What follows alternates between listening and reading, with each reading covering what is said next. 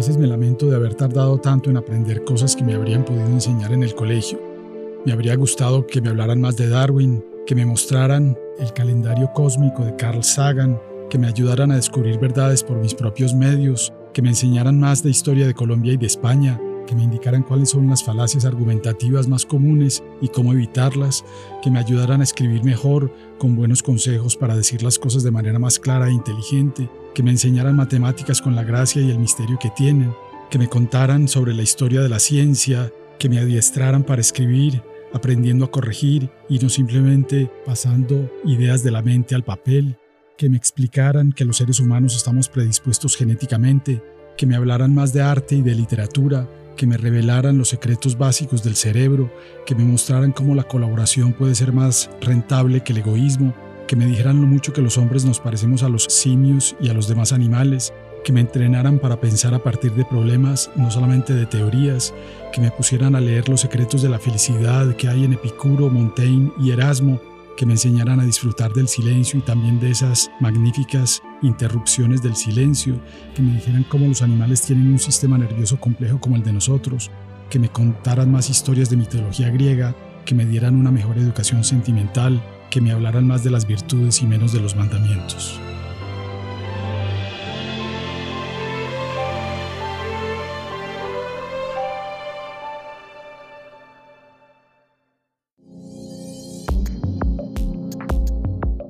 Conversar sobre la educación emocional.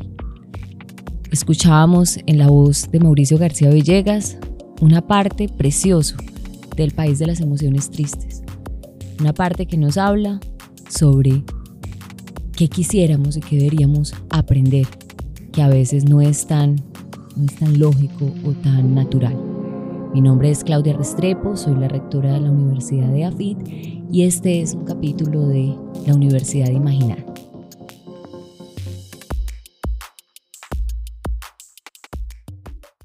Muy bien, pues hoy tenemos un invitado muy especial, alguien que yo quiero mucho y admiro sobre todo, y que va a llevarnos por el camino de las emociones en este país e inclusive en América Latina.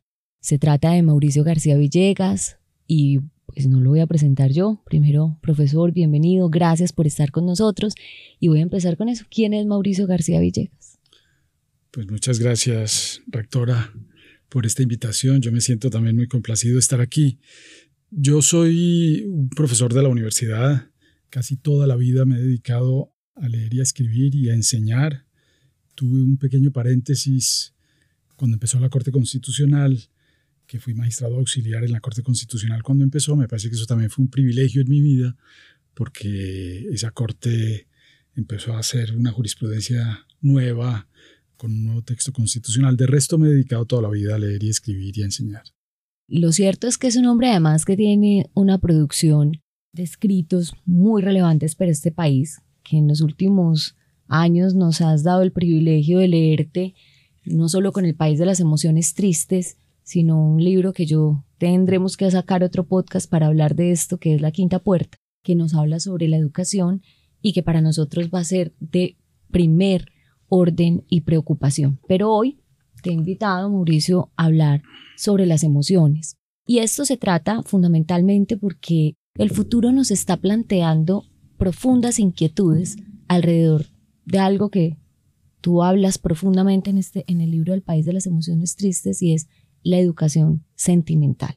Y quisiera empezar por el principio, es cuando tú llegas a este libro, ¿por qué escribir un libro sobre las emociones? Es una cosa tan extraña, viniendo además de tu formación como abogado, política, haber trabajado en la Constitución, o sea, ¿de dónde sale esta preocupación por las emociones? Sí, yo tengo que decir que el tema de las emociones es un tema que ha suscitado mucho interés en las últimas décadas. Cada vez hay más estudios, por ejemplo, en historia, que intentan explicar lo que ha ocurrido a partir de las emociones. Desde luego las emociones no explican todo, pero dan un punto de vista, una dimensión del problema que es muy interesante. Y algo parecido ha sucedido en la economía, en la sociología, en la antropología y en muchas ciencias sociales. Entonces, digamos, yo me metí un poco en esta tendencia contemporánea que le da eh, importancia a las emociones y que tiene que ver mucho con la llamada revolución cognitiva que empezó hace unos 40 años en los Estados Unidos con Edward Wilson y otros eh, grandes pioneros que empezaron a pensar o que empezaron a estudiar a fondo y científicamente el cerebro y el comportamiento humano. Y yo creo que eso ha tenido una incidencia enorme en, pues en muchos, eh, digamos, en la ciencia en general, pero en, casi todas las ciencias sociales. Entonces yo me metí en eso, en ese mundo de, los estudios emocionales y traté de conectar eso con nuestro país y con los pesares de nuestro país que yo creo que tienen mucho que ver con las emociones en este país. Muchos proyectos habrían salido adelante, muchas empresas habrían prosperado, muchos eh, encuentros entre grandes personajes de la política habrían sido fructíferos y beneficiosos, pero salieron mal y, se estropearon justamente por razones emocionales no siempre porque las personas pensaran de manera totalmente distinta. Muchos de los grandes protagonistas de la historia colombiana tenían ideas distintas, pero no tan distintas como para ir a la guerra o para irse a la guerra con sus huestes. Entonces yo creo que buena parte de nuestros eh, males vienen de esa incapacidad emocional para entendernos, siendo distintos y siendo diferentes. El gran valor de la democracia es podernos entender en la diferencia y eso ha sido muy difícil en Colombia. Tú ahora, cuando empezábamos, iniciamos con, con una lectura tuya de una parte del libro y si no me falla la memoria en esa parte, tú haces una reflexión alrededor de cómo países como Japón o como Alemania, a través de la educación han podido, digamos, migrar, transitar hacia unas emociones distintas que reconocen la dignidad humana desde perspectivas diferentes. O sea, un poco como el ejemplo de países que transitan por periodos de violencia o de cosas absolutamente incomprensibles y que la educación pareciera que hubiera eh, surtido eso. Y sobre todo porque la reflexión que hay detrás es un poco qué tiene que hacer la educación para trabajar sobre las emociones en un territorio. Sí, yo creo que la educación es muy, muy importante. No es lo único que es importante, pero es una de las cosas que tiene mayor trascendencia. Y esto tiene que ver con el libro de la quinta puerta. Mm. Una de las cosas que nosotros señalamos en ese libro es el desastre que es la educación de 0 a 5 años en nuestro país. Ahí empieza la gran desigualdad de nuestra sociedad, porque hay niños... Eh, eh, bebés, en este caso, que tienen ese periodo de su vida con el mejor entorno y la mejor educación posible y otros que no lo tienen. Entonces, casi que empezando la vida, esta sociedad empieza a diferenciar a la gente. Hay que hacer un gran esfuerzo para mejorar la atención estatal y social a los niños en esa edad. Nosotros en ese libro de la Quinta Puerta insistimos mucho en el gran valor que tiene la educación pluriclasista. Esto no es una varita mágica, esto no resuelve todos los problemas, pero resuelve muchos problemas. Cuando los niños de distintas clases sociales estudian juntos, y no estudian un par de años, sino que estudian 12 o 13 años juntos y después si están en la universidad 14 o 15 años juntos. Eh, y entonces el hijo del banquero estudia con el hijo del albañil y el hijo del campesino estudia con el hijo del profesor. Pues eso crea una educación sentimental y un ambiente afectivo que es fundamental para la democracia, para la tolerancia y para el entendimiento. En Colombia y en América Latina en general hay sociedades muy divididas. Esto viene desde la colonia. Y nunca hemos sido capaces de resolver ese problema, nunca hemos sido capaces de crear una gran clase media que represente a la gran mayoría de la sociedad, sino que tenemos sociedades que están divididas entre un pequeño puñado de ricos y una gran masa de gente pobre. Y la educación, el problema de la educación es que no solamente no ha remediado ese problema, sino que ha contribuido a ahondarlo. Pues bien, eso es una de las cosas que tenemos que hacer. Aquí las clases sociales no se encuentran nunca.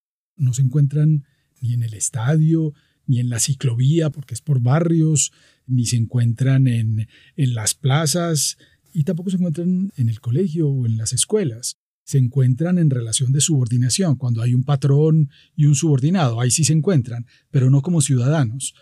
Y la escuela es la oportunidad ideal para que las personas se encuentren y para que puedan resolver sus miedos, porque una de las de las fuentes más importantes de emociones tristes, de odios, de furias, de envidias, de venganzas, de resentimientos en nuestra sociedad son los miedos. La clase alta tiene miedo de los pobres y los pobres tienen miedo de los ricos. Y esos miedos se traducen en interpretaciones ideológicas y en postulados políticos y en fin, pero en el fondo lo que hay es mucho miedo porque no se conocen. Yo vivo hace algunos años, hace muchos años en Bogotá y los, los niños ricos del norte nunca han ido a una casa pobre no saben cómo es un pobre, saben cómo es un pobre subordinado, eso sí, pero no saben cómo vive un pobre, qué siente un pobre, qué entorno tiene, y se imagina lo peor, y viceversa. Los pobres se imaginan lo peor de los ricos. Entonces la educación pluriclasista ayudaría, no resolvería todo, repito, pero ayudaría en buena parte a resolver ese tipo de problemas. Y en Colombia no solamente no tenemos una educación pluriclasista amplia, sino que en las últimas décadas hemos ido acentuando la realidad opuesta, que es eh, la educación clasista, clasista de pobres o clasista de ricos. Yo ahora quiero volver a eso porque tú nos das una pista sobre algo, una pregunta que te voy a hacer más adelante y es como qué podemos hacer desde la educación superior para contribuir a una educación emocional en el territorio y nos das una pista alrededor de la construcción con ambientes afectivos, tú los denominas así como un ambiente afectivo fruto de esa posibilidad que nos encontremos todos en un escenario democrático, pues, y donde todos podamos compartir conocimiento. Pero voy a dejar eso ahí instalado porque quisiera preguntarte por qué de alguna manera cuando haces toda esta exploración alrededor de las emociones en el, país, te encuentras con la emoción de la tristeza. Tú ahora nos hablas de la emoción del miedo. Yo te debo decir que, por ejemplo, cuando nosotros recientemente abordábamos el proyecto de Tenemos que hablar Colombia, cinco universidades en el país, esperábamos encontrarnos con la emoción de la rabia, pero nos encontramos con la emoción de la tristeza, como una emoción muy marcada, al menos en los adultos, no en los niños. Entonces, ¿cómo explicas tú que esa emoción de la tristeza sea tan relevante en el país? porque esa vibración tan marcada en Colombia? Habría que ver los datos y, analizar el problema más a fondo, pero a mí en principio se me ocurre que esa tristeza está muy asociada con el resentimiento y todo eso está muy asociado con lo que yo decía ahora de una sociedad dividida en clases sociales, en donde cada clase social es un mundo, casi que cada clase social es un país, un país distinto, con un imaginario distinto, con una manera de pensar distinta, con unos valores distintos, en fin, todos viven en el mismo territorio y eso crea conflictos y en el pasado ha creado guerras civiles, las guerras civiles pues no siempre han sido por clases sociales, han sido también y fundamentalmente por ideologías. Pero yo creo que el resentimiento es uno de los de las emociones contemporáneas más importantes. Hay muchos autores que escriben hoy en día sobre el resentimiento. El sentimiento que tiene la gente de carencia, de que no lo ven, de que no lo reconocen, de que no lo aprecian, de que es una persona digamos, diluida en la masa ausente e inútil.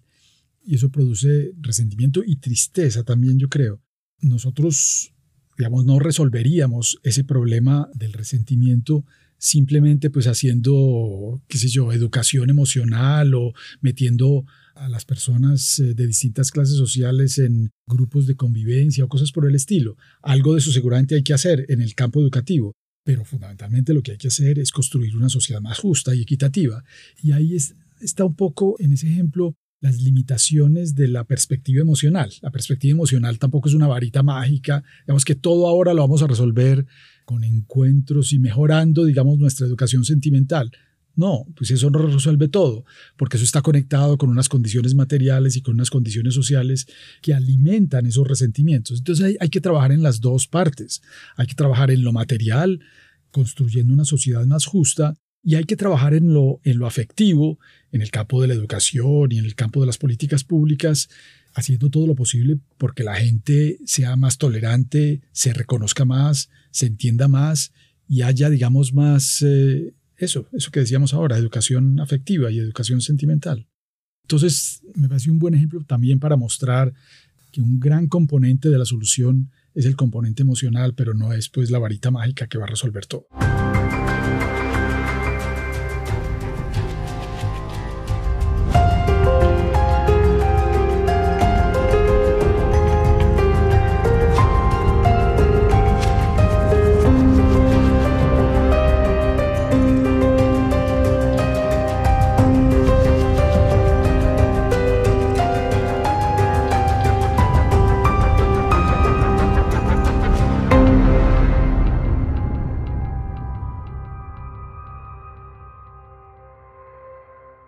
Las cosas que a nosotros, digamos, terminando este gobierno, el Ministerio de Educación nos invitaba a participar sobre una reflexión sobre hacia dónde debía ir la educación.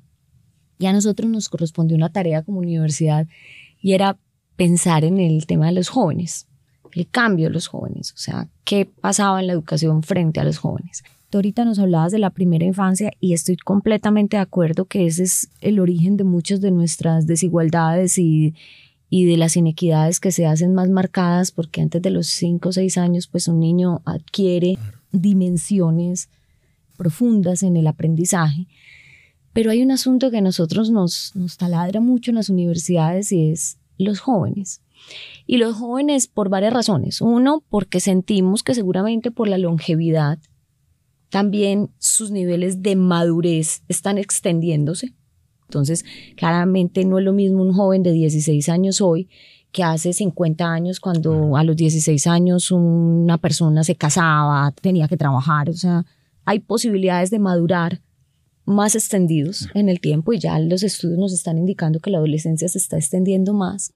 Entonces sus niveles de madurez son más retadores, pero también sobre algo que me gustaría escucharte y es los jóvenes tienen una profunda empatía. Algunos los acusan de que son egoístas y poco conectados con el mundo, pero es, contrario. Por una parte están buscando su identidad, pero otra parte están, son tan empáticos que sienten el dolor del, del, otro, les importa lo que el otro piensa o diga de ellos, o sea, están como en una flor de piel emocional. Lo vimos en las movilizaciones que hubo hace un año, donde claramente los jóvenes se volvieron casi que una masa crítica llena de emociones conjuntas de cosas que ni ellos estaban viviendo necesariamente.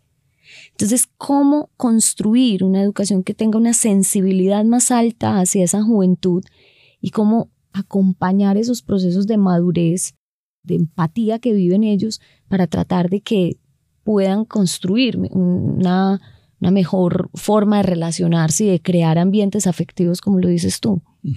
Sí, todos hemos visto maravillados, o la gran mayoría, ese movimiento de jóvenes eh, empáticos que pidió una sociedad más justa y más igualitaria. Eso es una maravilla. Pero si me permites una reflexión de académico, y como los académicos somos escépticos, pues yo quisiera también mostrar como, digamos, las limitaciones de eso también. A mí me parece que buena parte de lo que hay que hacer con los jóvenes es primero entusiasmarlos y, mostrarles lo maravilloso de las cosas que están haciendo, pero también alertarlos sobre las, los peligros de una cierta deriva emocional que puede ser muy peligrosa. Tal vez una de las emociones más fuertes que tiene el Homo sapiens, el ser humano, es la tribal, es decir, la grupista, la emoción que exalta a los suyos, a su propio grupo, y que en la medida en que exalta a su propio grupo y sus valores, eh, un poco desprecia y odia a los otros. Y esa perspectiva grupista y tribal también es muy complicada y muy peligrosa. Y eso tiene mucho que ver con las redes sociales. Cada vez hay más estudios sobre la incidencia que tienen, por ejemplo, los botones de like, retweet o share en las redes sociales.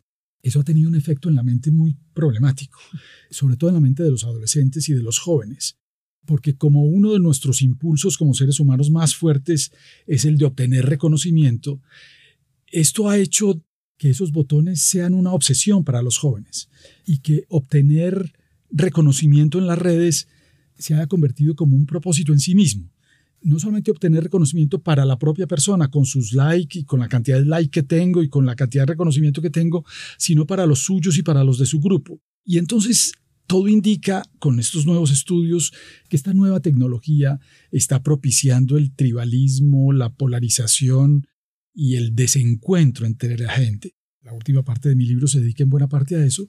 Yo creo que enseñar el cosmopolitismo es una de las cosas más bonitas que puede hacer la educación.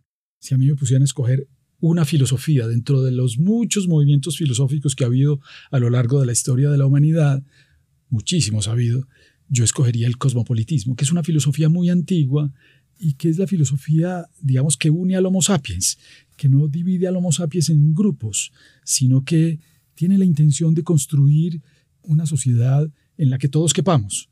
Y ese es uno de los problemas que tenemos en América Latina, que seguimos siendo muy grupistas, y en Antioquia más, seguimos siendo parroquialistas y no vemos la amplitud del ser humano y la capacidad de entendernos más allá de nuestro grupo, de nuestro partido, de nuestra frontera, de nuestro pueblo, de nuestro partido, de nuestro equipo.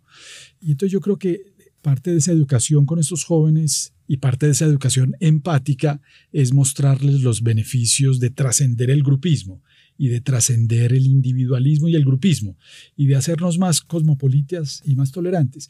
Y con eso voy a lo de, que es una parte central de este libro de las emociones, a Spinoza. Spinoza, que fue expulsado de la comunidad judía y que los cristianos lo, lo detestaban, siempre dijo que a él lo que más le importaba era entender, incluso entender los odios que los demás tenían contra él, y que todos asumiéramos esa actitud de entender más, podríamos vivir en sociedades más tolerantes y más conviviales.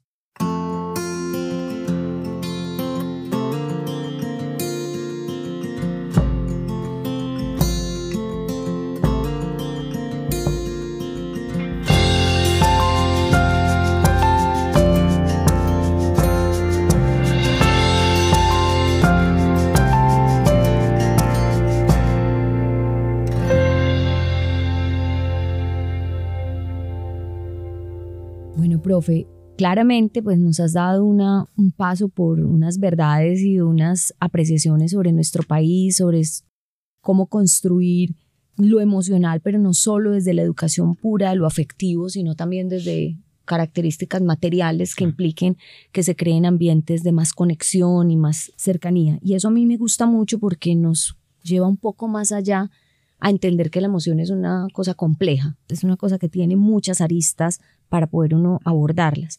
Pero te quiero ahora preguntar, bueno, hace un rato tú me contabas que estás en la construcción de un libro sobre América Latina y un poco desde la apreciación pues dio origen el libro del país de las emociones tristes a este libro de América Latina, entonces quiero que me cuentes un poquito sobre qué vamos a esperar, qué podemos esperar de ese libro que viene. Sí, pero quisiera hacer un pequeño comentario de lo que dijiste al principio, y es como los límites de lo emocional.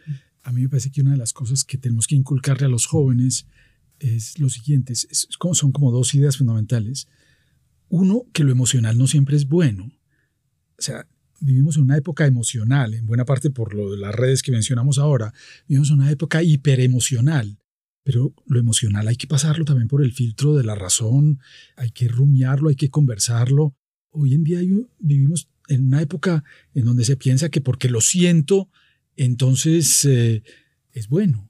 Y con toda esta cosa de, los fenómenos de cancelación, un poco la, idea que uno tiene o la idea que, que existe es que las emociones hacen parte de la identidad personal, como el cuerpo, y entonces que si alguien viene a confrontar lo que yo siento, entonces está atentando contra mi humanidad, contra mi dignidad, y por eso no lo puedo tolerar. A mí me parece que eso no es bueno y sobre todo no es bueno en las universidades. En las universidades la gente tiene que estar dispuesta a dejarse confrontar y a dejar confrontar sus emociones en un espíritu de tolerancia y, de entendimiento. Entonces, esa es una cosa que yo creo que hay que evitar, sobre todo en las universidades, esa idea de que de que las emociones son sagradas y que nadie puede venir a, a, darme una cosmovisión del mundo que contradiga esas emociones que yo tengo. Eso yo creo que no. No, además me haces pensar en algo. Si bien la razón no es pura y nos hemos dado cuenta que ella no es pura, las emociones tampoco son puras. Entonces sería errático pensar que de la razón a la emoción no, hay, hay, hay un constructo de, de lo reflexivo, de la reflexión frente a mi emoción y frente a cómo lo tramito. De hecho, tú en el libro nos conduces mucho por esa razón de las pasiones. Lo, lo, planteas como así, como ir razonando un poco el mundo de las pasiones en el que, en el que vivimos.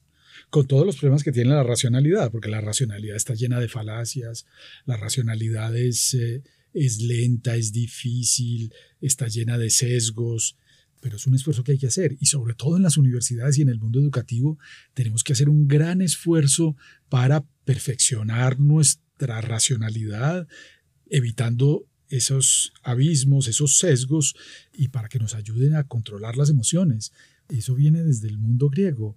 Las emociones no controladas, desaforadas, son un peligro individual y colectivamente Y eso conduce a, lo segundo que, quería decir, y es que las personas que sienten así y que tienen emociones muy fuertes que consideran intocables, una de las cuales es el tribalismo y el grupismo, pues terminan pensando que la sociedad, que la vida es una lucha de los buenos contra los malos.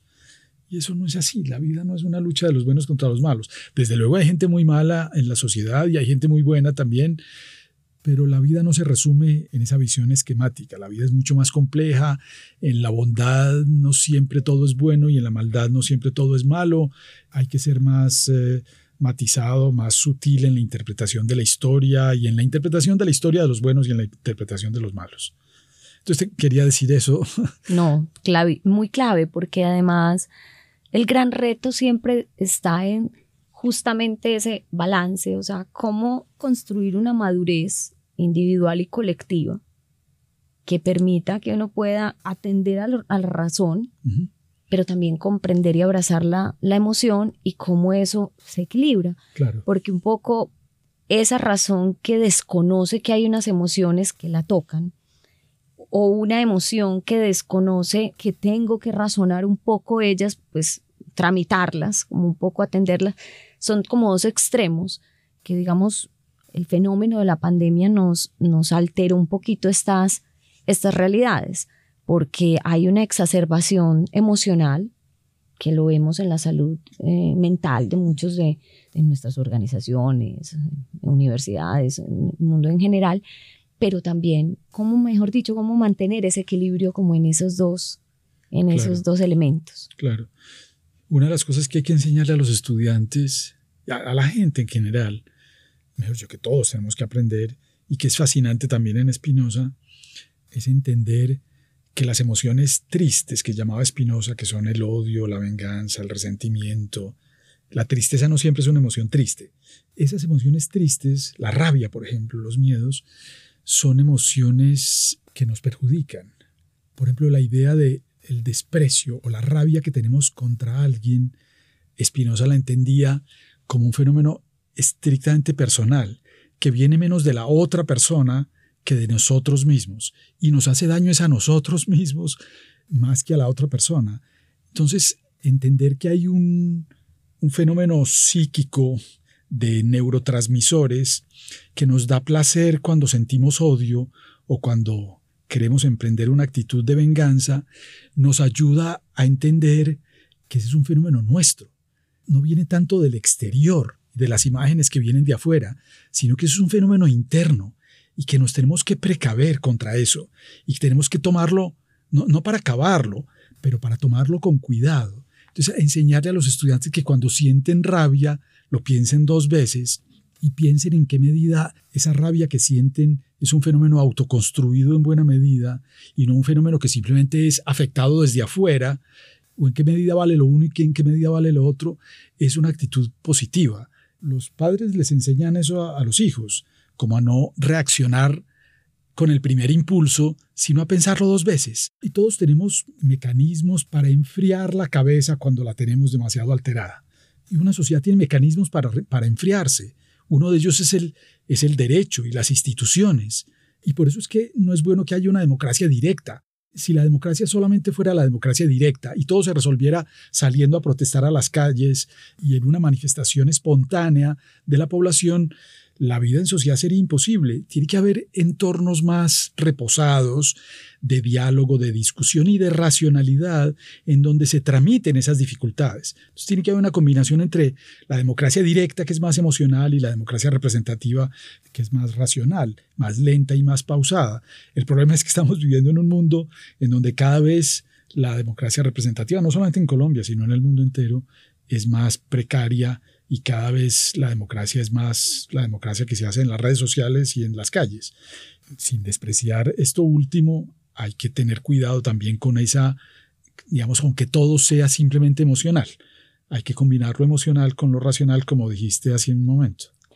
Bueno, y volviendo esa lectura en América Latina, ¿cómo la estás, cómo palpas América Latina en ese, en ese mare magno de las emociones? Bueno, entonces volviendo a lo de la pregunta que nunca contesté, eh, pues eh, sí, yo ahora, juicios. yo ahora estoy en, ese, en un proyecto de, me pidieron que hiciera, digamos, como este libro, pero en versión latinoamericana, como las emociones tristes de América Latina. Yo inicialmente, te contaba antes de que empezáramos esta conversación aquí, traté simplemente de quitar la parte colombiana y de meter América Latina, pero eso no me funcionó muy bien. Y entonces estoy haciendo una cosa distinta, mucho más general, tratando de delimitar como unos grupos de emociones que son característicos en la historia de América Latina. El primer grupo es el de los miedos, que viene con la conquista, que fue una cosa tremenda. Entonces, me parece que, por ejemplo, el análisis del mestizaje y los miedos de los mestizos y cosas de esas son, son muy importantes. Los miedos, además, tra eh, el miedo es como una emoción fuente que da lugar a muchas otras emociones, entre ellas a las rabias, a las iras eh, y al resentimiento. Entonces, es como un primer aspecto del libro. Otro es el del delirio, una de las hipótesis que yo quiero demostrar es que nosotros somos más españoles del barroco, nosotros somos más españoles clásicos que los españoles de hoy en día. Los españoles de hoy en día dejaron de ser barrocos, pero nosotros tenemos mucho del barroco todavía. El barroco era una época muy especial, la época clásica del siglo de oro, y tenemos mucho de esa sociedad barroca muy jerarquizada. Un poco exacerbada, es como una expresión. Y delirante, una sociedad delirante, pues el Quijote es una manifestación maravillosa del barroco y nosotros tenemos todavía mucho de eso. Y por eso en América Latina el arte y la política van tan juntas, porque la peor política es eh, la que se vale del mejor arte. Y entonces, por eso es que en América Latina siempre ha habido tantos artistas y tantos intelectuales y tantos pensadores metidos en la política, porque tenemos un arte muy conectado con la realidad y una política muy ilusoria, muy dilerante, muy, muy de frenesí.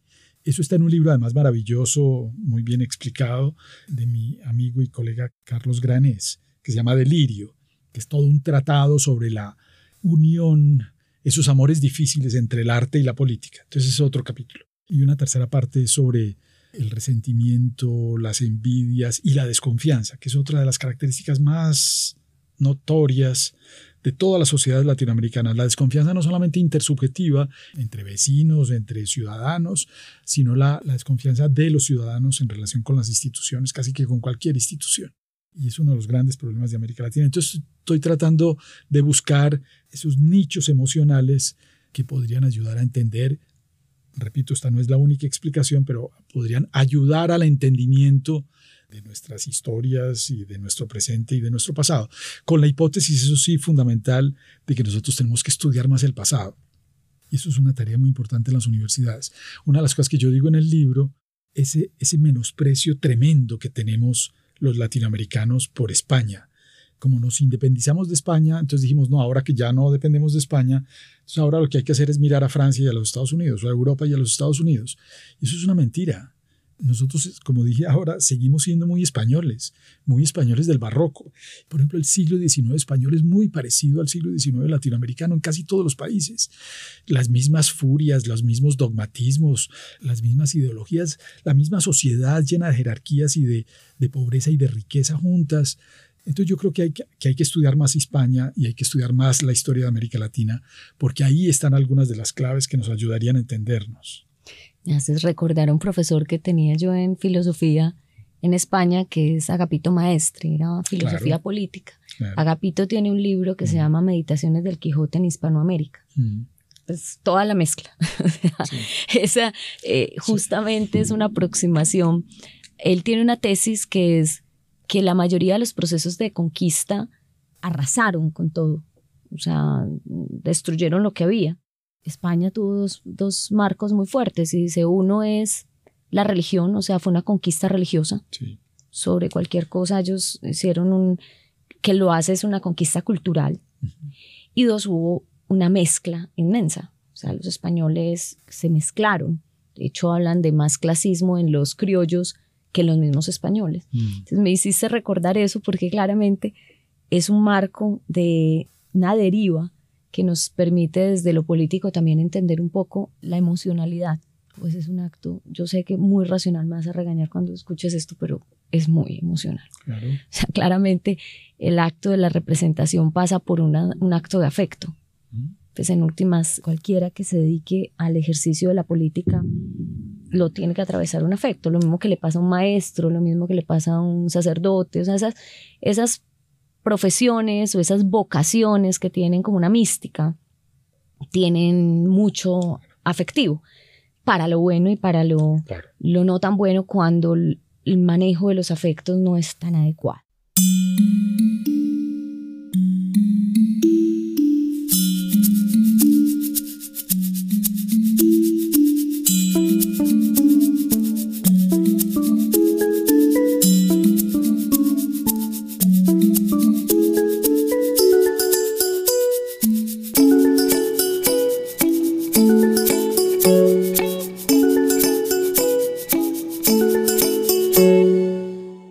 Podría quedar todo el día conversando sobre esto, entre otras porque cada vez que uno habla de las emociones es un asunto muy complejo, porque pues hay quienes plantean que realmente uno debe dejar fluir la emoción y como te digo, la emoción está instalada y, hay que reconocerla y como que no estemos a, a espaldas de la emoción.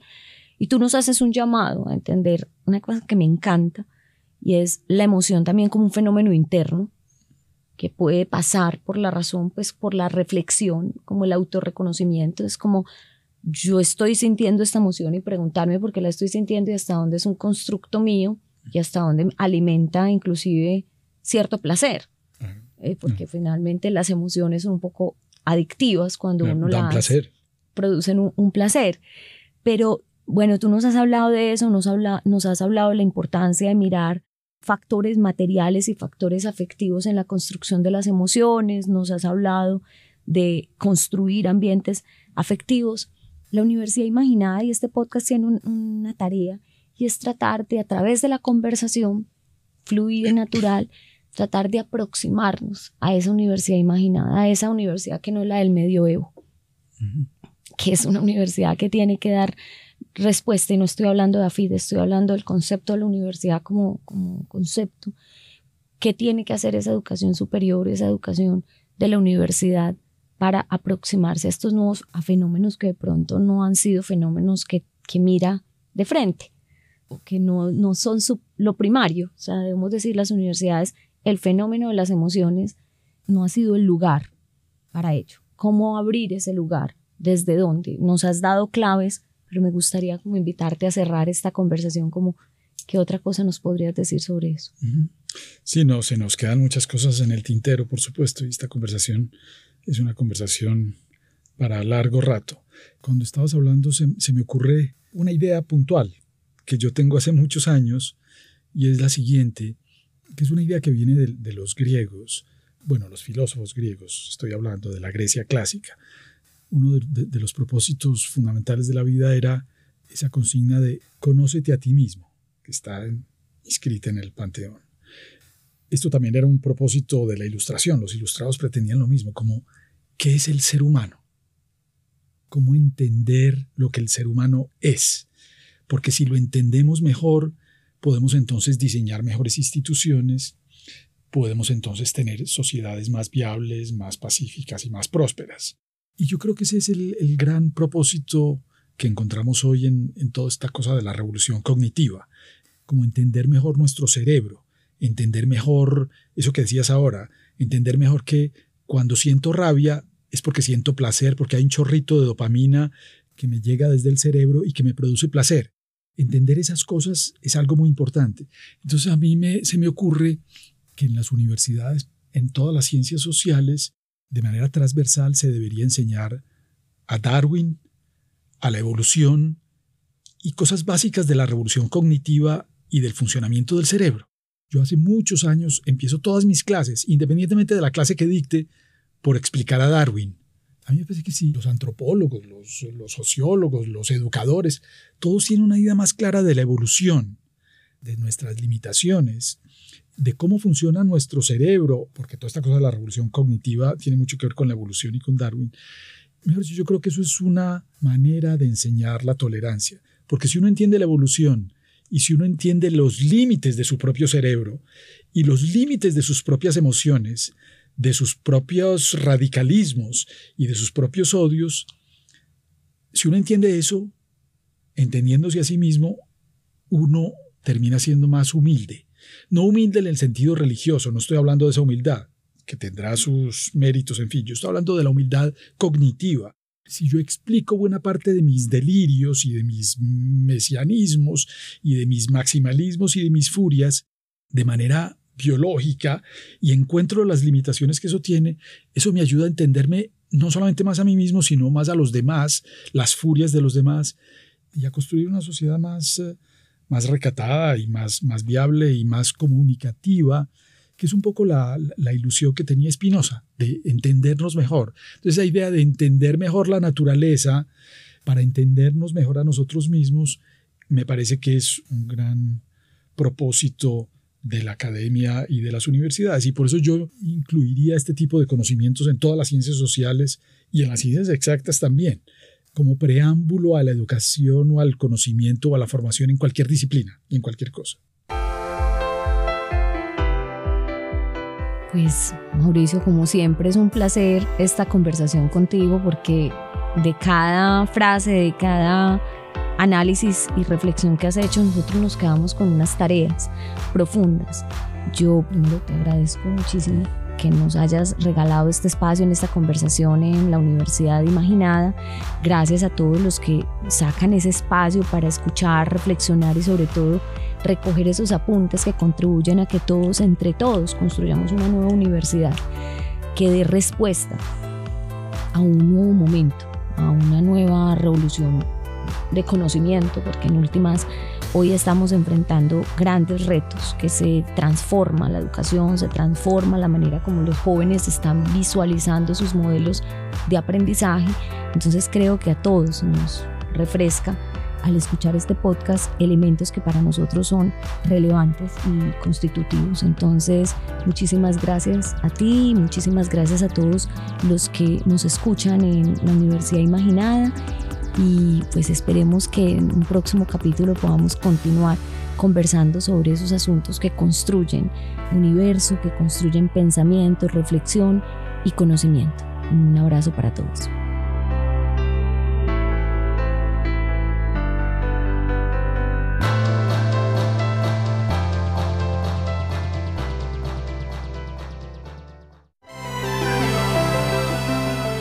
La Universidad Imaginada es un podcast para generar conversaciones en torno a los desafíos que enfrentamos como comunidad de saberes para impactar de forma positiva a la sociedad. Escúchalo en Spotify y Apple Podcast y encuentra contenidos adicionales en www.eafit.edu.co, una producción de la Universidad de AFIT.